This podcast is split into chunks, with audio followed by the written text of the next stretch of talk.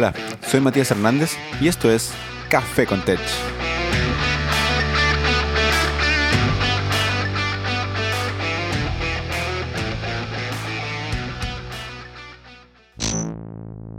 En este segundo episodio conversamos de Haskell, Monads, Functors. Y para conversar sobre esto me acompaña Alejandro Serrano, Haskeller e ingeniero en 47 Degrees, también autor de libros como Book of Monads y Practical Haskell.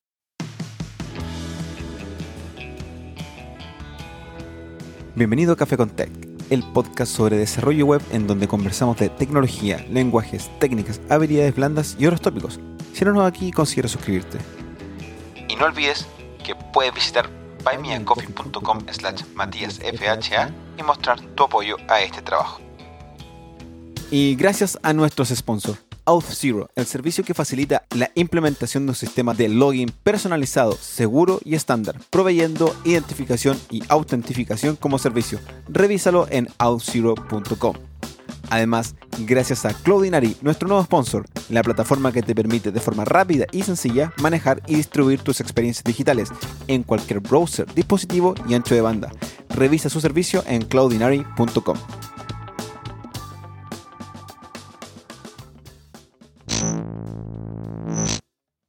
Bienvenido nuevamente a un nuevo episodio de Café con Tech. Hoy me acompaña Alejandro Serrano, ingeniero en 47 Degrees, Haskeller de pasión y autor de los libros The Book of Monads y Practical Haskell. Bienvenido Alejandro, muchas gracias por estar aquí.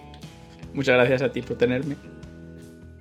Eh, Alejandro, lo vi, creo que lo primero que vi tuyo fue a través de Twitter, como la mayoría de mis invitados, y vi que estabas escribiendo sobre Haskell y eh, en particular un, un CFP, no, se llama un RFC para eh, una propiedad, una, nueva idea en la sintaxis de, JavaScript. Y me llamó mucho la atención, así que eh, un par de intercambios de tweets y lo invité a hablar de algo que no hemos hablado en este podcast, que es realmente programación funcional, Haskell. Cuéntame un poco, cuéntanos un poco de ti, eh, Alejandro. Pues nada, o sea, como, como has dicho, ahora mismo trabajo en 47 Degrees, eh, haciendo un poco de, sobre todo de, training en temas de programación funcional. Eh, es una consultoría y trainería, no sé cómo decirlo, de, cosas de programación funcional. Y, y, nada, antes de eso, lo que yo vengo un poco del mundo académico. Eh, estuve haciendo un, doctorado durante cuatro años en, temas de compiladores de programación funcional y ahí es donde más o menos eh, aprendí casi todo lo que sé de Haskell y luego fui dos años eh, profesor en la universidad dando cursos sobre Haskell y sobre, sobre temas relacionados y ahí es un poco de, de donde vengo. Y como has dicho pues de vez en cuando cuando me sobra tiempo, ahora, ahora ya no, porque ahora tengo niños, entonces ya no me sobra nada de tiempo, eh, pues escribí un par de libros. Sí, interesante. Lo escribiste hace un tiempo. Eh, bueno, primero todo, eh, estás radicado en Utrecht, en Países Bajos. Así que 47 degrees está allá. Estamos al otro lado del mundo gracias nuevamente a, Internet. Y, bueno, de hecho, de hecho, es curioso porque yo, o sea, yo nací en Madrid, en España. Me mudé aquí eh, a Países Bajos por, por, el tema este de que es donde hice el doctorado, pero ahora la empresa para la que trabajo está radicada en eh, justo abajo del todo de España, en Cádiz. Así que trabajo desde aquí para, allá. De vuelta a España. Oye, eh, estos libros, Practical Haskell y The Book of Monads. Eh, primero, Practical Haskell. ¿Es un libro como para, comenzar o, como Learn a Haskell for Good? O, es un poco más complejo? Es un poquito más allá. O sea, de hecho, eh, la idea del libro cuando, cuando lo escribí era justamente para aquella persona que, había escrito, que había leído eh, Learn You a Haskell for Great Good, que es uno de, los, de las cosas que suelen comentar como cosas para empezar, o Programming Haskell, que también es otro buen libro de introducción. Pero en ese momento ahí es, todo lo que había, faltaba eh, el resto. O sea, muy bien, yo sé la sintaxis, sé escribir condicionales y sé hacer recursión, pero pero eh, ¿cómo lee un JSON? ¿Cómo, cómo, cómo hace una base de datos? Y entonces eso es, eso es por, lo que, por lo que surgió ese libro. Lo que pasa que cuando yo lo escribí y la primera edición creo que salió hace casi ya cinco años, el editor me dijo, mira, no ese mercado todavía no existe, Haskell no está tan maduro. Entonces, si pudieses escribir unos pocos capítulos de introducción, entonces eh, lo que pasa es que si tú lees ese libro directamente sin haber hecho nunca nada de Haskell, eh, va a parecer que te bombardeo en los tres primeros capítulos con todo lo que tiene que saber, pero un poco esa es la historia. Eh, pero lo que es el fin del libro, a partir de ahí, es, es ya sabes algo qué hacer para ser productivo, qué hacer para, pues eso, para, para hacer a bases de datos, cómo eh, hacer validación, cómo puedes hacer también incluso algo de frontend con, con Haskell, todo, es, todo ese mundo. O sea, básicamente transformarlo en, algo, porque Haskell, al menos para mí, siempre ha quedado mucho en, como en la práctica, en la teoría, pero poco como ya, y ahora cómo construyo algo. Uno busca algunos frameworks, normalmente es como la solución más rápida, buscar algún framework, y, cuesta un poco, porque tampoco están muy desarrollados, o, o no hay mucho interés, o la comunidad es muy pequeña. Ahora mismo, o sea, lo que yo me he dado cuenta es que de, no sé, dos, tres años a esta parte ha, habido un, una explosión, pero claro, si lo, si lo, si lo, eh, si lo comparas con la explosión de cualquier framework de JavaScript, por ejemplo, es una, una cosa minúscula. Eh, pero ha habido de repente como, como eh, varias empresas que han apostado por empezar a hacer Haskell, por empezar a moverlo, y ha habido un par de conferencias que también se han movido mucho. Y como que ahora hay bastante más. O sea, si hace tres años tus opciones eh, para hacer, pues no sé, un, microservicio eran pues casi mm, tener un framework un poco más cutrecillo de web y casi tener que hacer llamadas eh, a mano para, para, un montón de cosas. Ahora mismo ya sí que, sí que tienes, pues no sé, puedes hacerte un microservicio que hable con, Kafka y, sirva las cosas usando GraphQL o alguna cosa de estas más, más modernas y ya existen, con lo cual ha habido como un montón en los últimos dos o tres años eh, de, desarrollo de estas, yo creo que son sobre todo estas, estas empresas que han apostado por Haskell, que lo que han ido como tapando los huecos. Y ahora mismo ya se puede usar, o sea, obviamente no es, no es una maravilla, no, no hay que engañarse y pensar que en Haskell ya está todo, eh, eso comparado con otras comunidades, pero ya ha llegado al punto, yo creo, en la cual puedes usarlo y, plantearte el decir, bueno, voy a intentar hacer esto en Haskell y que tienes esos componentes que tienes que poner juntos. Vamos a volver a, esta explosión de Haskell y de la programación funcional, pero primero quiero preguntarte también sobre tu otro libro, The Book of Monads, que claramente por su propio nombre me imagino que ya es el siguiente nivel de, entendimiento de, programación funcional y probablemente de eh, álgebra y a la matemática detrás? ¿O, está orientado todavía a, la programación?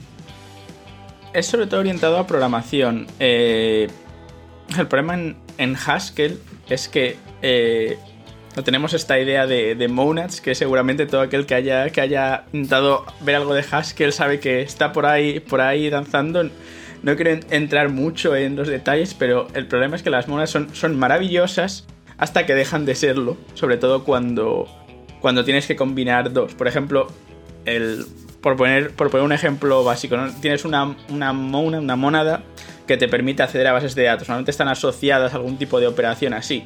Y luego tienes otra monad que te permite hacer validación.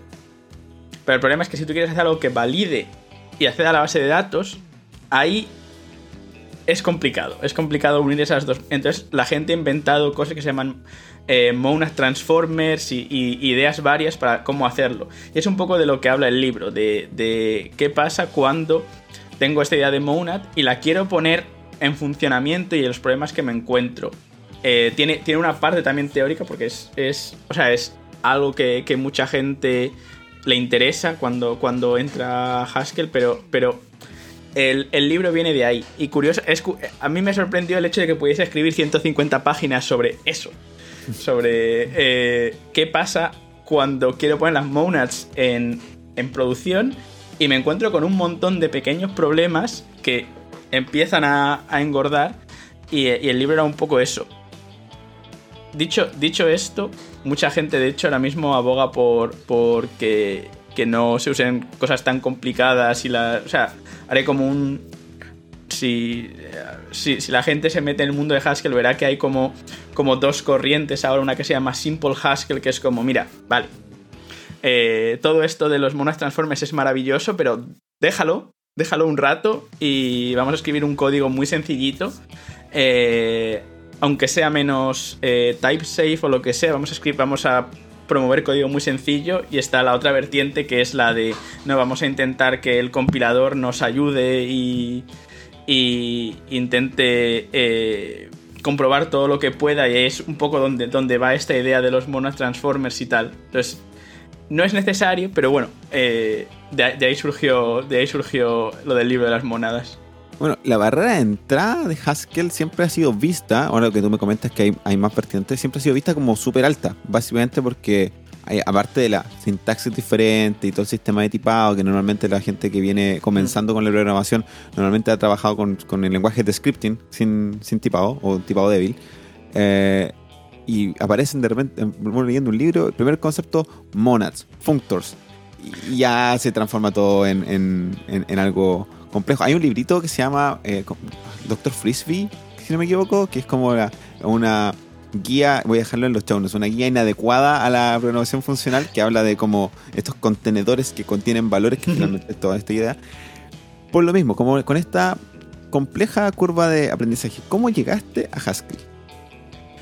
A ver, yo en verdad llegué porque yo creo que estaba en un momento en el yo tampoco tenía muchas más cosas que hacer y tenía el tiempo. O sea, eh, yo eh, cuando estaba en la universidad, eh, pues era una cosa que me interesaba bastante tenía un, par, de, un par de amigos que también le, nos llamaba mucho todo esto la atención, ¿no? Era, era como, a mí me están enseñando C, me están enseñando Java, pero hay más cosas, o sea, sabemos que hay más cosas. En el momento que tú, que tú empiezas a buscar, sabes que hay más cosas. entonces como que éramos bastante curiosos en decir, bueno, ¿qué es todo eso que hay fuera, no? Entonces, pues, eh, un día uno descubría Prolog, que otro día otro descubría, recuerdo también descubrir Erlang, eh, Clojure estaba empezando, y, una de las cosas que descubrimos fue Haskell. A mí me, llamó la atención por...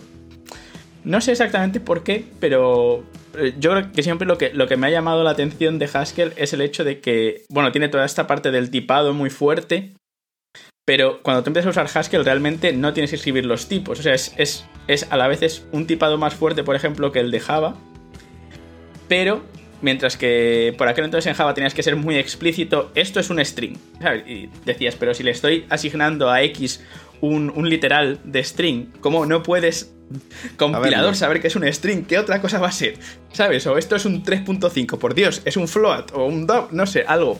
Y en Haskell no tenías que hacer eso, es una cosa que me llamó la atención, o sea, a la vez era más, más eh, potente su sistema de tipos, pero tenía mucha, ya tenía, ya tenía inferencia de tipos, que ahora mismo es una cosa que, que todo el mundo considera lo más normal del mundo, o sea, eh, tener... Y a partir de ahí fui tirando y metiéndome más en eso, así es un poco como, como comenzó. Eh, y luego, como, como, he mencionado antes, pues eh, fui a hacer un doctorado y el doctorado era sobre programación funcional y todo mi grupo de investigación usaba Haskell como, como herramienta de, trabajo y ahí es cuando ya me, me, puse a aprenderlo y a usarlo diariamente. Mm, programación, un doctorado en programación funcional, o sea, eh, de, pronto la, programación funcional ha comenzado a entrar en, en todas partes, hasta Java 8 tiene lambdas, ya lo que es rarísimo. Ya hemos, ya hemos ganado, ya, o sea, ya yo me doy por contento, ya todo el mundo sabe lo que es un map, yo ya... Yo lo, he mencionado antes en este podcast, hay una charla de Richard Feldman, de que, es Haskell, pero sobre todo Elm. Sí, lo de Elm. Que tiene una charla que se llama eh, ¿Por qué la programación funcional no es la norma? Y trata de demostrar en la charla que eh, la programación imperativa y la sintaxis tipo C fue casualidad. No, no, no, necesariamente la programación orientada a objetos ha sido valorada como tal, como para ser la norma. La programación funcional se quedó en la academia porque casualidad nomás, mm. o, dinero de la marketing de Java. Em, porque hay harto marketing. Pero toda esta eh, complejidad de la, de la programación funcional de repente asusta un poco. Entonces, y sobre todo en el caso de Haskell y se ve como muy académico. Por eso quiero saber, ¿en qué estás trabajando ahora como práctico? ¿O qué hace 47 Degrees? Eh, o sea, 47 Degrees como, tal es una, es una consultora y, eh, o sea, Haskell ahora mismo somos poquitos, sobre todo se trabaja en, en Scala y en, y en Kotlin, que son eh, lenguajes donde hay mucha más gente que, necesita los servicios, pero todo desde el punto de vista funcional. O sea, eh, yo la verdad es que me quedé bastante, bastante sorprendido el primer día que entré, que fue hace año y pico, y en, un canal, en el Slack de Scala, estaban hablando de coálgebras y tal, como cualquier cosa, y digo, bueno, es un buen sitio donde, donde he entrado, me voy a, me voy a sentir a gusto. Eh, pero sobre todo lo que... O sea, volviendo a esto, como he dicho, mucho de mi tiempo es hacer training sobre, sobre diferentes cosas de programación funcional. Eh, pero aparte de eso, sobre todo lo que, lo que, estamos, lo que he estado trabajando más es una, librería open source que se llama eh, Mu, que es para hacer microservicios. Entonces, eh, ya había una versión en escala y lo que hemos hecho es intentar hacer una versión Haskell, pero idiomática, o sea, como, como, como si lo hubiésemos hecho, o sea, la hemos hecho desde cero, intentando no copiar, o sea, intentando copiar las features, pero no copiando cómo está organizada y tal. Y, es una librería que, es eh, en general para, soportar diferentes protocolos eh, de microservicios, que es, una de las cosas en, las que eh, más trabaja, trabaja Fortiseven. Entonces, básicamente, tú puedes coger un, una definición de esta de servicio gRPC y entonces eh, la das al compilador y eso hace ahí su magia, su magia en tiempo de compilación y, te permite, o sea, te permite escribir un servidor gRPC o un, un servicio gRPC, pero y que se comprueben todos estos tipos en tiempo de compilación. Y hemos hecho lo mismo en gRPC, con, con Abro y con, y con GraphQL. Entonces tú puedes tener eh, que es un poco la magia a la que queríamos llegar. Tú puedes tener tu servicio implementado para gRPC y de repente decirle, ahora por favor sírvelo también como GraphQL y funciona. Probablemente eh, eh, esa, la, entrada esta con GraphQL tiene, primero tiene mucho sentido. GraphQL es, el esquema es tipado, fuerte, hmm. y Haskell, bueno, o los, o los lenguajes de programación funcional fuertes también lo son. Y probablemente eso ayuda un poco a que, a que haya más tirón de la comunidad de, acercarse a utilizarlo. Era, de hecho era un poco la, idea, era, o sea, la gente dice que Haskell da mucho miedo por los tipos. Pero en verdad, escribimos muchos tipos, de, o sea, cualquier esquema eh, GraphQL es eso, tipos o cualquier, o cualquier definición de servicio, eh, no sé, con Swagger, no dejan de ser un montón de tipos.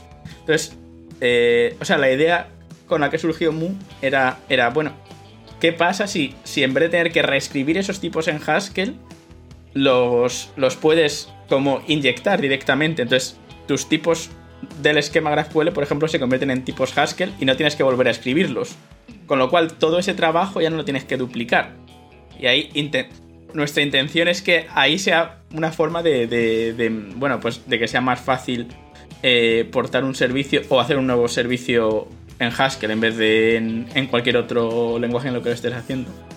¿Y por qué crees tú que el tipado fuerte de alguna manera espanta o asusta a, algunos desarrolladores? Considerando, por ejemplo, eh, que el fuerte uso que tiene TypeScript hoy en día, pero aún así de repente uno ve algunas eh, bases de código escritas en TypeScript donde se pelean contra de los tipos o se les saltan los tipos, o simplemente un par de comentarios y ponen any. Ok. y es rarísimo, es como a ver, quieres TypeScript por, las ventajas del, proceso de compilación y la seguridad que te da, pero peleas contra TypeScript. ¿Por qué crees tú que los tipos son eh, generan esta, esta separación con, el lenguaje? O sea, yo creo que hay dos cosas. Uno, eh, yo creo que sí que requiere un poco de práctica el saber hasta qué punto tu sistema de tipos puede llegar. O sea, eh, hay veces que incluso cuando yo programo en Haskell, la, mejor opción es admitir tu derrota. Es decir, bueno, mm, el compilador no va a ser capaz de entender esto tan complejo. Eh, no sé, eh, un, caso, un caso muy tonto, pero eh, a veces cuando tú... Hay veces que tú sabes que una lista no va a ser vacía. Pero el compilador de Haskell si tú le dices que una función toma una lista, te va a decir, bueno, te estás quedando, te está faltando el caso en el que la lista sea vacía. Tú sabes que la lista no va a ser vacía. Entonces puedes o trabajar mucho meterte en tipos súper complejos para que al final el compilador sepa que la lista no es vacía, pero muchas veces mi opinión es, bueno, voy a poner aquí que la lista es vacía y en este caso lanzo una excepción y a lo mejor resulta que en el futuro esta salta y, me, va, me va a fastidiar, pero en este momento no me merece la pena, eh, no me merece la pena dedicarle este tiempo. Entonces yo creo que es una cosa que, que sí que veo que, que en, bueno, sobre todo cuando en algunas comunidades esto, ocurre, que, ¿no? que intentas, intentas meter todos los tipos que puedes y a veces que simplemente es que, es que tu compilador o, lo que estás haciendo no llega y tienes que intentar decir, bueno, ¿dónde, dónde pongo mi tiempo? De hecho, eh, eh, bueno, luego, luego te comento todas estas cosas que me has comentado de JavaScript y por qué, por qué me he metido a cosas de esas, pero eh, la, otra, la otra cosa es que Haskell es muy. Se nota que es un lenguaje que está. Es muy. Los tipos son importantes. Eso significa que hay muchas cosas en el lenguaje que hacen que escribir los tipos sea más sencillo. Que trabajar con ellos sea más sencillo. Eh, TypeScript no deja de ser un lenguaje en el cual está JavaScript y encima le hemos puesto TypeScript. Con lo cual hay algunos roces. Mientras que Haskell siempre ha sido los tipos es lo importante, con lo cual la librería estándar está pensada con esta idea. Eh, incluso la forma en la que escribes los tipos es, una tontería, pero en cualquier, casi cualquier lenguaje tienes que poner list, unos corchetes de algún tipo, ¿no? Eh, y, luego, y luego cerrarlos y tal, y en Haskell no tienes que escribirlos. Es una tontería, pero eso hace que trabajar con ellos, no sé, verlos, sea mucho, mucho más sencillo, porque se parecen mucho más a cómo utilizas una función pero escrito en los tipos. Y yo creo que todas esas pequeñas cosas hacen, hacen que, eso, que al ser como type first, lo más aquí los tipos son importantes, hace que todo esté pensado y al final te encuentras con que muchas cosas no son tan complicadas. Aunque luego, aunque luego al final acabes, eh, o sea, acabes dándote a veces eh, contra una pared cuando intentas hacer algo y el compilador no directamente no puede. Es como es un mindset. Eh, me voy a sentar a, desarrollar una aplicación funcional en donde partida no puedo pensar en meter un side effect en, cualquier parte, no puedo pensar en, saltarme el compilador y normalmente a lo mejor falta ese mindset. Eh, voy, a decir una cosa. Lo primero es que sí te lo puedes saltar. O sea, en Haskell existen formas de saltártelo. De hecho, hay una, hay una maravillosa función que se llama trace, que es... Eh, eh, para hacer debugging con, prints. O sea, es la, es la versión Haskell de hacer, poner un print en cualquier lugar. Y eso lo puedes usar siempre que quieras. El compilador te deja. Entonces, de hecho, yo personalmente lo hago bastante. El decir, no sé qué está ocurriendo. Voy a poner aquí un print y me lo saca. O sea que puedes. Muchos de los trucos que se usan se pasan a Haskell. Eh, y luego, no, sé, o sea. La, la cosa está en que si tú lo ves siempre como restrictivo, no estás, no estás como, como ya con que estás contra tu enemigo. Eh, pero la, realidad es que, por ejemplo, una cosa muy sencilla, o sea, que, yo es como suelo eh, empezar enseñando esto, es eh, tú puedes hacer muchos tipos y, hacer muchos tipos de side effects y, categorizarlos, pero solo distinguir lo puro de lo impuro, o sea, lo que tiene side effects de lo que no, ya te da una gran ventaja al escribir tu. al, al diseñar tu, tu código.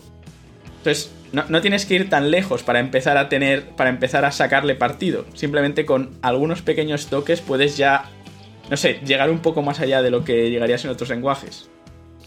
Mi primer acercamiento a Haskell fue con Elm, eh, que tiene ciertas similitudes en la forma en que se creen los tipos y eh, uno de los textos en la documentación habla sobre por qué las restricciones de la programación funcional, que finalmente estas restricciones te dan más poder porque hay menos cosas de las que tienes que preocuparte. Es, al, revés de lo que dice el tío Ben a, Spider-Man. Bueno, grandes, grandes poderes, grandes responsabilidades. Aquí tengo menos poderes, tengo menos responsabilidad. La responsabilidad tiene el compilador. Ahora, la pregunta es: ¿todavía el mundo eh, comienza su camino con programación orientada a objetos? Ya sea con C, pocos, con Java, varios y con Python, muchos, y con JavaScript, un montón más. Eh, a pesar de que JavaScript tiene harto más ventajas sobre, de, funcionalidad, ¿cómo puedes decirle a estas personas que están comenzando con la programación orientada a objetos que probablemente ni siquiera saben que se llama programación orientada a objetos eh, porque, o, imperativa porque están comenzando, que existe este otro mundo, la programación funcional? ¿Cuál sería como tu, la apertura para que ellos comiencen a entrar? Lo primero es que yo creo que ahora mismo cualquier cosa, cualquier persona que entra a la programación ya conoce muchas de las cosas funcionales. O sea, ahora mismo eh, un map o una, o una lambda está en cualquier lenguaje. Eh, yo sé que, por ejemplo, es algo que, eh, cuando, trabajaba de, profesor, mis compañeros que daban clase de, C Sharp usaban lambdas porque es la forma ahora más. Es la forma que se lleva para escribir los eventos. En vez de hacer una función aparte, escribes directamente la lambda. Con lo cual, mucha gente ya conoce cosas de programación funcional. Entonces, eh, eso hace a la vez más difícil venderlo, porque dices, ¿por qué voy a usar algo si ya muchas de las cosas que tenía, lambdas, maps, eh, reduce, ya están en muchos lenguajes? Eh, pero, o sea, yo creo que, que lo que... O sea, para mí lo más importante, sea cual sea el lenguaje, o sea, Haskell es solo una, como una herramienta para llevar esto, es...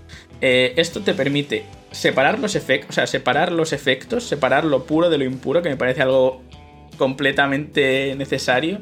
O sea, saber dónde eh, hay lógica de tu dominio y nada más respecto a dónde hay acceso a bases de datos y el hecho, a mí personalmente el hecho de que Haskell me obligue a separar estas dos partes me parece que me da un diseño más sencillo al final, porque aquí está mi lógica, aquí tengo mi función complicada y aquí está mi función que es, digamos, todo complejidad esta accidental, en la cual es complejo, pero porque acceder a mi Postgre es complejo, mi, o mi query SQL es compleja, pero no es una complejidad en sí de mi dominio. Y, esta separación a mí personalmente me gusta, creo que es una de las cosas que me, que me, que me obliga a hacer Haskell al, separarlo.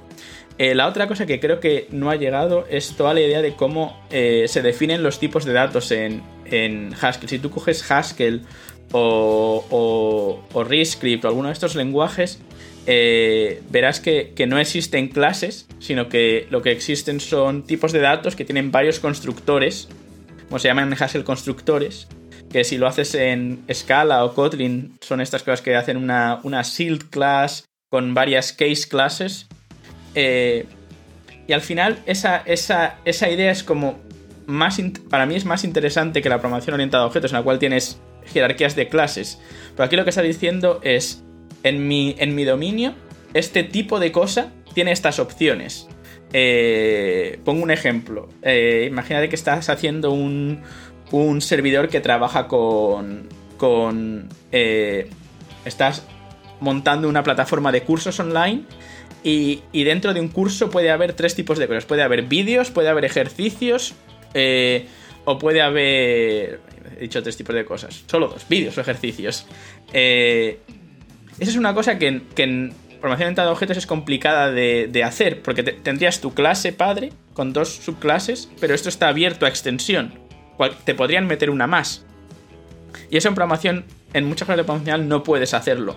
Y eso te da, te da la ventaja de que tú siempre puedes saber a priori que esas van a ser las dos posibilidades y el propio compilador te puede avisar si te falta una de ellas o lo que suele ocurrir mucho, al menos a mí me ocurre, es que necesito añadir una, una nueva. Eh, una nueva, un nuevo constructor, porque existe un tercer tipo de, de cosa en mi curso, y automáticamente eh, me sale en el, en, el, en el editor todos los sitios donde me falta un caso. Ese tipo de cosas, esa información de estas son las cosas, para mí es brutalmente útil. Y yo creo que esa es la parte que todavía no ha llegado, el, el cómo se modelan los datos en un lenguaje Haskell. O sea, todo lo demás ya ha llegado. O sea, hay lambdas, hay maps, eh, todo eso ya, ya está. Y, functors y monads, podemos hablar sobre lo importante que son, pero al final, eh, al final es, como de nuevo una herramienta para, para poder, eh, para poder dividir el mundo en esto es lo puro, esto es lo impuro, o en Haskell incluso más, entre esto es lo que hace base de datos, esto es lo que hace eh, esto es lo que se conecta a la red, esto es lo que es puro. Es como quiero dividir, pero no deja de ser de nuevo una herramienta. Algo que me gustó de Elm era esa posibilidad de no pensar en los monads y los functors hasta que fuera necesario pensar en monads y functors. Y, eh, eso hacía mucho más fácil las cosas. Y lo otro que me gustó y que en Haskell también está pattern matching. Que fuera tan simple tener pattern matching. Eh, me faltó un caso, listo, aparece ahí, el compilador me lo dice, súper super sencillo. Algo que, que en, JavaScript se te olvida poner un case en un switch sí. y, y, fue todo a, es, lo que comentaba, por cómo está montado todos los tipos de datos, eso lo puede hacer. Es que en otros lenguajes no, no puedes hacerlo porque no sabes cuántos casos hay. Exacto, y el TC39 se ha demorado bastante con, con el pattern matching en, JavaScript, ha sido difícil. Oye, eh, Vamos a hablar un poquito de Functor Simonat, si, es imposible no hacerlo si estamos hablando de Haskell. Perfecto, perfecto.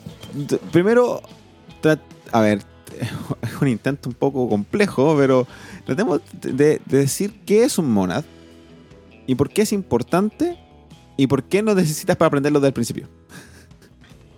A ver, la idea, la idea de monad es, es un poco la siguiente. Eh, cuando, o sea, el, código en Haskell tiene la idea esta de, que es puro y con puro queremos decir que no puede hacer, eh, no puede escribir base de datos, no puede escribir por pantalla, no puede hacer nada que no sea computación en sí. Eh, entonces cuando quiero hacer algo adicional, lo que tengo que, lo que, tengo que decirle al compilador básicamente es, es eh, cómo, cómo hacer dos cosas una después de otra. O sea, imaginemos en, cualquier lenguaje de programación eh, imperativo, tengo la opción de hacer una cosa y después otra. Eh, y tengo la opción de, eh, de, hacer un return, de salir, de, acabar este bloque de código. Eso es más o menos lo que, lo que nos da una mónada. Es esa idea de, de, secuencializar una tarea después de otra y de hacer una. y de, y de acabar. Lo que pasa que, que la gracia del asunto es que la idea de secuencializar, de hacer una cosa después de otra, puede ser muy diferente según la mónada que estás usando. Eh, por ejemplo, los típicos ejemplos son. Eh, hay una mónada en Haskell que se llama IO, que es la que te permite hacer entrada-salida. Ahí secuencializar es propiamente secuencializar, es decir, si yo pongo print A y print B, quiero que se imprima A y después se imprima B. Y el compilador tiene integrado esa idea de lo que es secuencializar eh, dentro, dentro del propio compilador. Pero tengo otra, hay otra mónada que se llama maybe, que sería el option de, cualquier lenguaje o algo así, algo de, algo que puede estar o no. Y se usa, por ejemplo, para hacer validación. Ahí cuál es la, la secuencialidad? Es si lo anterior ha sido, se ha acabado con éxito, entonces continúa haciendo cosas. Pero si lo anterior ha fallado, ya, acaba. déjalo ahí porque toda la operación ha fallado. Veis que hay una idea de, cómo hacer una cosa después de la otra. Pero esa idea de qué hacer después de la otra es un poco más, más compleja. Y, la gracia de Monad es que es como una forma de abstraer esta cosa de secuencializar. Y la gente se ha, se ha dedicado a buscar cosas que sean secuenciales. Por ejemplo, eh, otra, otra idea que hay es eh, una monad que se llama Reader, que es eh, que es que llevo una que, que hay un contexto en mi, en mi computación. O sea, tengo un contexto que puedo acceder. Por ejemplo, la configuración de la base de datos no, no es un parámetro, sino que está en un contexto. Es como un. Es como hacer dependency injection en, en, en otros lenguajes. Ahí secuencializar es yo tengo un contexto en una operación y después sigo teniendo el mismo contexto. Pero siempre hay esa idea de uno después de otro. Y esa es la idea de Monad. Entonces, el, por qué lo tienes que aprender pronto es porque, como he mencionado, la entrada-salida en Haskell usa Monads. Y de hecho, cuando yo, cuando yo doy cursos de Haskell, lo que hago es eh, simplemente enseñarle a la gente que Haskell es este lenguaje mágico en el cual tú escribes diferente una función que hace entrada-salida de una función en la que no haces. Y días después les descubro la magia y les digo, no, es que era una monad desde el principio. Eh, pero realmente lo, puedes pensar un. Eh, o sea, un poco así. El por qué lo necesitas tan pronto es por entrada-salida. Pero en verdad tú puedes comprender entrada-salida en Haskell sin monads. Porque mm, nunca, eh, nunca las ves porque el compilador tiene una especie de azúcar sintáctico, una, forma de que tú escribas código que parece C y luego por dentro lo convierte en monads, pero tú no tienes que saber lo de las monads para empezar. Lo que pasa que, obviamente, después de cierto momento eh, vas a encontrarte con que hay funciones en las cuales ya no son de entrada sino que son, digamos, genéricas para monads. El, típico ejemplo, por ejemplo, es, es eh, hay una función que se llama forever, que repite una cosa todo el rato eh, y se usa, el típico ejemplo es, eh, vamos a hacer una, aplicación que te pregunte algo y te responda, entonces haces como un, un while true, lo haces con el forever, y de repente ves que el forever en Haskell no tiene el tipo haz algo, sino que tiene monad m, mda, mda, y dices, ¿qué está ocurriendo? Y es porque esa función se puede hacer genéricamente, porque como lo único que necesitas para una monad es secuencializar, puedes decir, pues ¿Cómo voy a hacerlo para cualquier monad? Pues hago lo que tú me has dicho y luego secuencialmente vuelvo a hacer forever. Es como un bucle infinito. Entonces, eh, es, es por lo que te lo sueles tener que encontrar, porque de repente en la documentación ves que hay cosas en las que hablan de monads. Cuando quieres, tú lo que quieres hacer es escribir archivos, eh, hablar con la red. Pero resulta que la función que estás usando no dice IO, dice monad. Entonces, pues ya te sueles necesitar ese concepto. ¿Y por qué, por qué pues se complejiza tanto el, concepto de monad? Es que me estaba acordando de este libro que te comenté, el, profesor Frisbee's Mostly Adequate Guide to Functional Programming. Y por mencionaste la monada maybe. Eh, y me acordé que lo representa como una caja que adentro tiene un valor. Es casi como el gato de Schrödinger. Mientras no abres la caja no sabes si el valor está o no está. Y hay funciones para saber si, esa, si ese valor está is nothing o ese valor si está is just. Y, en ese sentido es como, no, entiendo la moneda, no, ahí en ese comentario que dice no existe. ¿Podría yo funcionar un tiempo siendo productivo sin entender el concepto, sino que simplemente usando las cosas? O sea, mi punto de vista es, puedes escribir código Haskell perfectamente solo pensando que en la sintaxis que te da Haskell de monads es para entradas, para IO, para, para la monada de entrada-salida. Porque con eso puedes hacer código y puedes, eh, y puedes hacer pues, cosas de verdad. Puedes escribir una base de datos o tal. No necesitas, en principio, nada más para poder, para poder programar. Es como, aquí escribo mi código sin side effects y aquí escribo mi código con side effects. Eh, lo que pasa que, llegado un momento, te conviene aprender. Yo lo que creo es que primero tienes que como que aprender ciertas mónadas. O sea, la idea de monad. O sea, el problema de monad es el. Eh, es el siguiente tú aprendes ciertas monads, o sea, aprendes IO, aprendes la monad maybe. No, no estoy diciendo que, aprendas el concepto de monad, sino que aprendes cómo, cuando yo, cuando yo escribo este código, qué está haciendo, qué es lo que he comentado. Ejecuto la primera línea, si está fallado, eh, ya dejo de ejecutar y si no ejecuto la siguiente, al final es un poco como las excepciones en cualquier lenguaje. Es si la primera no ha tirado una excepción, intento la siguiente y tal. Y lo aprendes, o sea, yo personalmente lo encuentro fácil si lo aprendes como separadamente, ¿no? Si ahora yo pongo aquí maybe, lo que estoy haciendo es como hacer excepciones en, otros lenguajes. Y, personalmente con esas dos puedes tirar un montón de tiempo.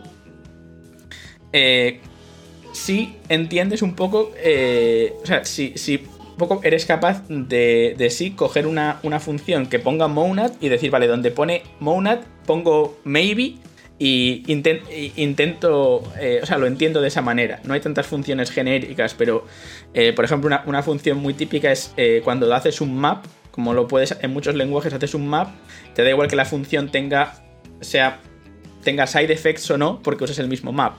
Pero en Haskell, al, al tener esas dos vertientes, tienes map y map m, que es la, la versión monádica. Entonces, tienes que saber mentalmente que si yo quiero hacer, quiero eh, imprimir cada elemento de una lista por pantalla, no puedo usar map, tengo que usar map m, porque lo que yo quiero hacer está en IO. Pero map m va a hablar de monads, pero tú solo la quieres para imprimir una lista. Entonces con eso puedes tirar mucho tiempo.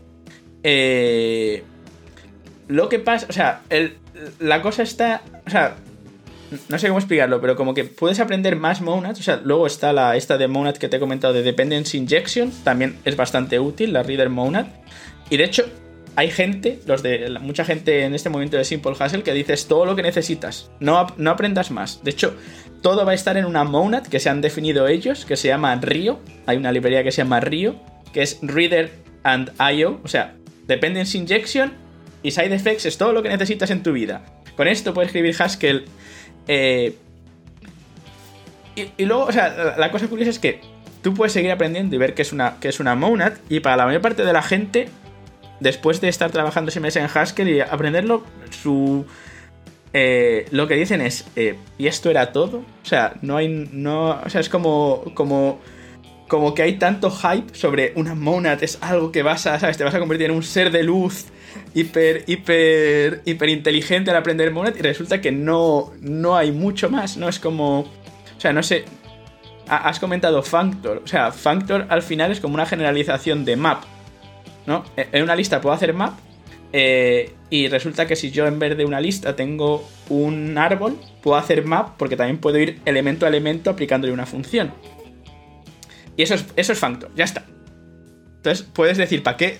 ¿Por qué esta, esta, este, esta palabra tan compleja que viene de las matemáticas y tal para una noción tan simple?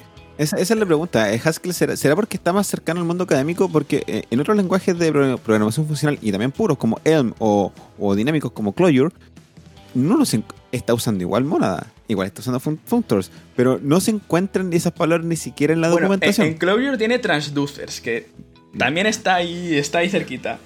Pero, uno, uno, no se encuentra esa, eso ni siquiera en la documentación, uno se pone a buscar, claro, va a estar ahí. va a estar ahí como en el RPC, como en la, declaración, pero para usar Clojure o para hacer algo medianamente productivo en Clojure, no tienes que siquiera saber la existencia de un transducer. ¿Por qué con Haskell está esta barrera como inicial? Como, oh, voy a aprender Haskell. Ah, mónadas. Mm, por ese choque inmediato. Eh, ¿Es porque, ¿Será porque la academia o será porque en algún momento la comunidad es como que se separó del mundo y dijo nosotros sabemos monada y somos más... Eh, eh, o sea, yo, creo que... A ver, yo creo que estamos... Gracias a esto que te he comentado, que está volviéndose un poco más mainstream, estamos aprendiendo a cómo explicar las cosas. O sea, yo sí que creo que se ha explicado Haskell muy mal. Te, pongo un ejemplo. O sea, cuando, cuando yo daba. Cuando yo di clase de Haskell, el profesor anterior decía, para que tú puedas hacer entrada-salida, para que tú puedas hacer IO, vamos a entender todo lo que es una monad. Entonces, tú tenías un montón de estudiantes que estaban empezando a aprender a programar y estaban en un lenguaje en el cual ellos ni podían imprimir por pantalla y alguien les venía y les soltaba un rollo de dos horas sobre, sobre, sobre monads. Y al final, en los últimos niveles decía, y a propósito con esto, si lo, si lo aplicáis bien podéis hacer entrada-salida mi primera reacción a eso es no, por o sea, no. Primero vamos a enseñar a la gente a usar Haskell de forma normal. Vamos a, vamos a enseñarle cómo hacer una aplicación web. No sé, algo, algo que, que, pueda. Claro, algo concreto. Y después es cierto que cuando tú lo usas, eh, ves que hay, una, hay abstracciones que están, que están ahí. Es cierto que Haskell, usando una cosa que se llama Higher Rank Types, te permite abstraer eh, como a un, nivel diferente de, de, lo que permiten otros lenguajes y de ahí que haya cosas como Functor. Entonces, pero, pero al, final, en el código concreto tú lo que dices es, quiero hacer, o sea, quiero hacer un map. La, ventaja es, quiero hacer un map de cualquier estructura, un map como el de la lista de cualquier estructura, tú sabes que en Haskell eso se llama fmap. No tienes que buscar. En otros lenguajes seguramente sea una convención también, o sea, eh, si tú vas a, eh, a muchos lenguajes, pues, pues te encuentras lo mismo. Se llama, haces .map o .reduce en cualquiera y ya está. Es simplemente esa idea. Lo que pasa es que en Haskell le han puesto el nombre functor. ¿Por qué? Porque en Haskell tú puedes después hacer funciones que sean genéricas sobre cualquier functor. Eh, por ejemplo, eh, una cosa que no es muy difícil expresar en un lenguaje que no sea Haskell es una función que, dada cualquier estructura de datos, si contiene enteros, le sume 1 a cada entero. Entonces, esa idea de sobre cualquier estructura de datos no es fácilmente expresable en otros lenguajes. En Haskell sí puedes hacerlo, porque tú puedes decir, dada cualquier estructura de datos que, que implemente la. se llama clase en Haskell, pero al final es una interfaz que, implementa la interfaz functor. Yo puedo hacer esto. Y eso te, te da la posibilidad de escribir funciones genéricas. Pero es cierto que a la hora de la verdad esas funciones genéricas las ha escrito alguien o las escribió hace, alguien hace 10 años en la librería base y tú las consumes. Sea, al final lo importante es decir, yo sé que siempre que quiero hacer esto, uso map. Y si mi cosa es, monad es tiene efectos, uso mapm. Eh, y con eso te, pasa con muchas cosas. Por ejemplo, la función reduce, en, creo que se llama reduce en JavaScript, o fold, o cosas así. En Haskell está con su propia type class, con lo cual tú sabes que cualquier tipo, cualquier cosa, igual que sea una lista, un array, un vector, un string, una, un, árbol, sabes ese nombre. Es como la, ventaja. Al final es, el uso práctico de ello. Pero estoy completamente de acuerdo que si tú lees sobre todo libros escritos hace 10, 15 años de que encuentras por internet, van a tener ese mindset de para hacer Haskell tienes que primero grabarte a fuego todas estas abstracciones y luego aprender a usarlas. Cuando yo creo que lo mejor es que tú aprendas a usarlo, que aprendas el pattern matching, que como has comentado es muy útil, que aprendas eh, a usar listas, a usar options, eh, a usar cuatro tipos de datos, te pongas a currar y después, como ya paso intermedio avanzado, seas capaz de abstraerte y aprender Factory Monad. Yo creo que es lo lógico, pero ahí, ahí no están de acuerdo mucha gente conmigo. Bueno, bueno, qué bueno que al menos hay alguna tendencia en la comunidad de Haskell de, abrir un poco la barrera de aprendizaje de entrada y que haya más gente que, sea, sea más fácil aprender Haskell. Creo, personalmente creo que una buena forma de aprender cualquier lenguaje es haciendo algo. Y si uno le pone la barrera de un montón de conceptos, o sea, si quiero imprimir algo por pantalla en C, printf, y, y era.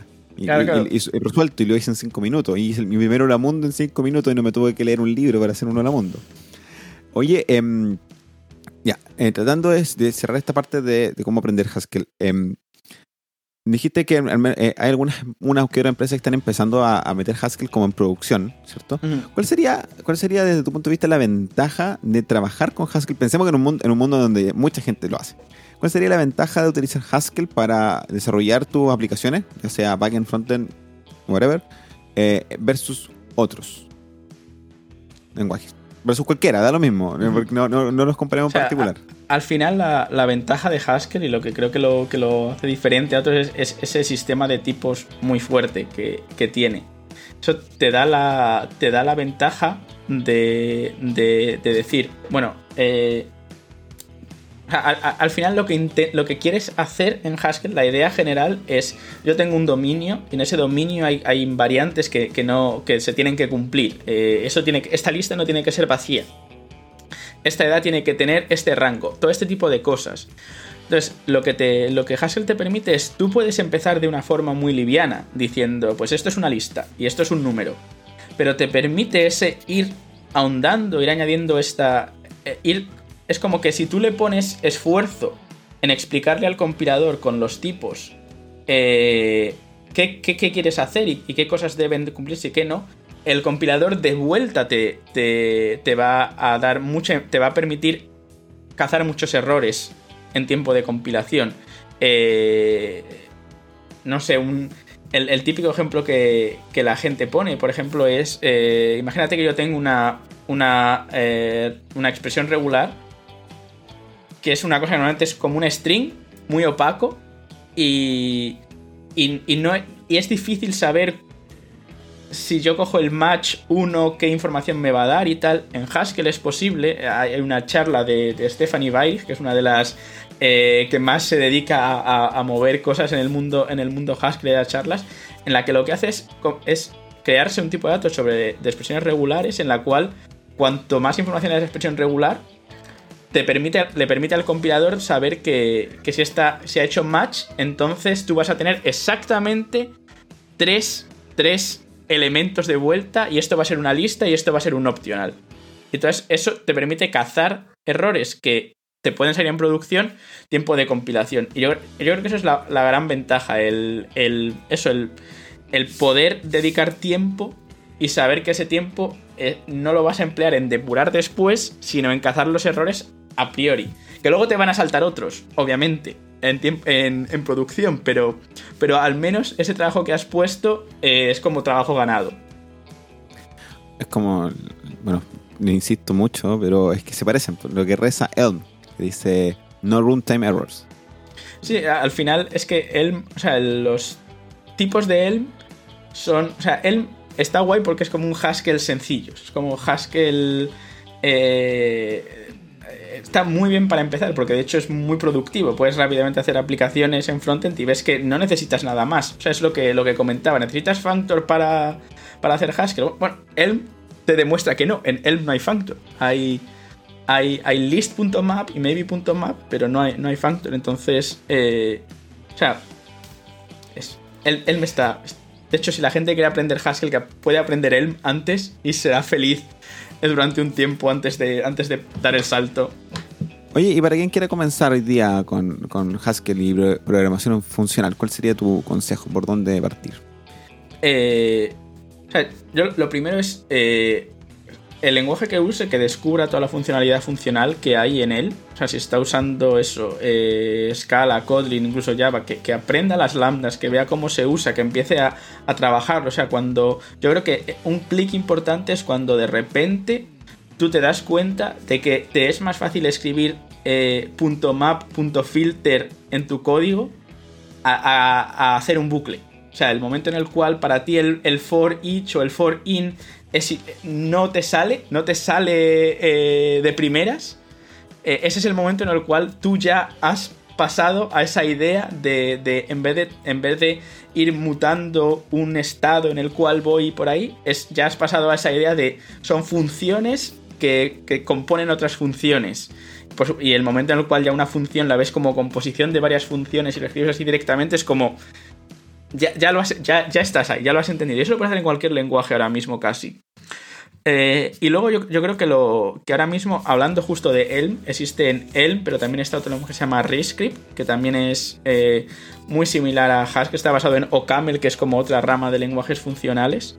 Eh, y son dos lenguajes que, además, sobre todo, están dirigidos a, gente que hace frontend y que, y que te permiten, no sé, o sea, creo que te permite hacer algo útil muy pronto. O sea, en Haskell a lo mejor es. Si te pones con Haskell, eh, vas a querer hacer algo en el backend y, rápidamente vas a, vas a empezar intentando. Eh, no sé. Eso, acceder a una base de datos o algo así. Te vas a ver. Va a ser complicado. Eh, o sea, no, va a ser tan directo. Pues yo creo que usar Elm o, o Rescript ahora mismo es, es, es eh, lo más sencillo. O sea, coger, coger uno de estos lenguajes, eh, entender bien cómo funcionan esos lenguajes y si quieres ya dar el salto a, a, Haskell. Por lo que veo, RESTscript eh, viene de Reason.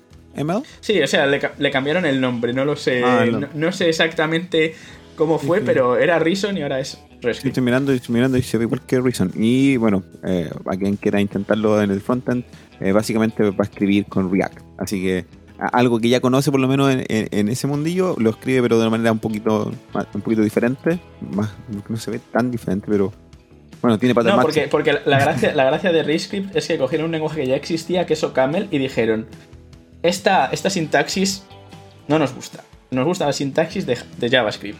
Entonces es, sintaxis JavaScript. O sea, tú crees que estás escribiendo JavaScript, pero en verdad lo estás compilando con un compilador funcional. Entonces, se ve como, como JavaScript moderno. Solo que, según tengo entendido, en vez de const usas let todo el rato. Es como la única gran diferencia. Sí. Sí, sí, me gusta, se ve bien. Em, estamos llegando al final de este episodio. Eh, no sé, algo más que quieras comentar y dónde te pueden encontrar si quisieran leer algo de ti. Eh, me pueden encontrar en, Twitter sobre todo. Eh, ahí rezo al nombre de Trupil con dos L's, que muy, muy terrible el hecho de que cuando eres adolescente tengas que elegir tu nick y tengas que ir con eso toda tu vida. Eh, pero bueno, así, así me quedo para siempre. ahí me pueden encontrar. y encantado de, charlar sobre estos temas. O sea, sobre. Mm, ahora últimamente, de hecho, por, por eh, compañeros que tengo en la empresa, estoy descubriendo muchos otros lenguajes funcionales y, bueno, lo, has comentado, hemos hablado de ello, eh, estoy redescubriendo JavaScript, que para mí era, yo no lo había tocado hace 10 años o, 12 años, y era como un lenguaje un poco terrible y de repente mm, un compañero me dijo, no, míratelo, míratelo. Y digo, pero si JavaScript como que tiene, tiene lambdas y tiene, y tiene maps y como lo que hago en Haskell, pero, pero solo, solo que cualquier persona lo puede ejecutar y no le tengo que decir que se baje 2 gigas de compilador. No. Sí.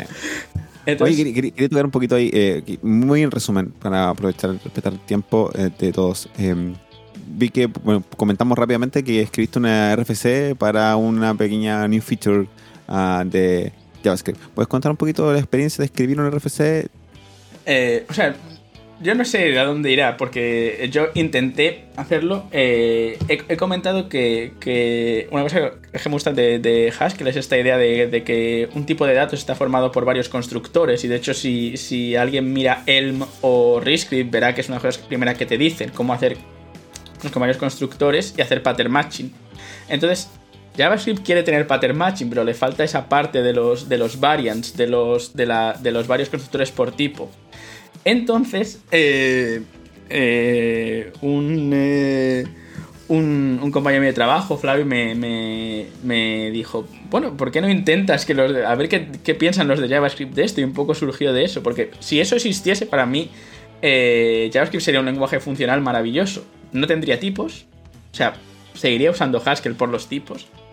Pero, pero tendría casi todo lo que yo ideo, eh, pienso como lenguaje funcional. Entonces surgió un poco, un poco de eso, de, de ver. Ya, o sea, no creo que llegue a ningún sitio, en verdad, porque yo tampoco soy nadie en la comunidad JavaScript pero creo, me pareció interesante ya la discusión de, no, porque en TypeScript se hace de esta manera, o la gente sigue este, este patrón de diseño en el cual tiene un, campo que se llama, que se llama type, o que se llama action, eh, en Redux la gente sigue un patrón similar, entonces eh, muy interesante ver cómo, la gente me, me, comentó cómo hacer eso en JavaScript, pero por el momento está, está bastante parado y no creo que llegue a ningún lugar porque, bueno, tampoco tengo yo un, megáfono para, para, para comentarlo en la comunidad JavaScript muy a fondo.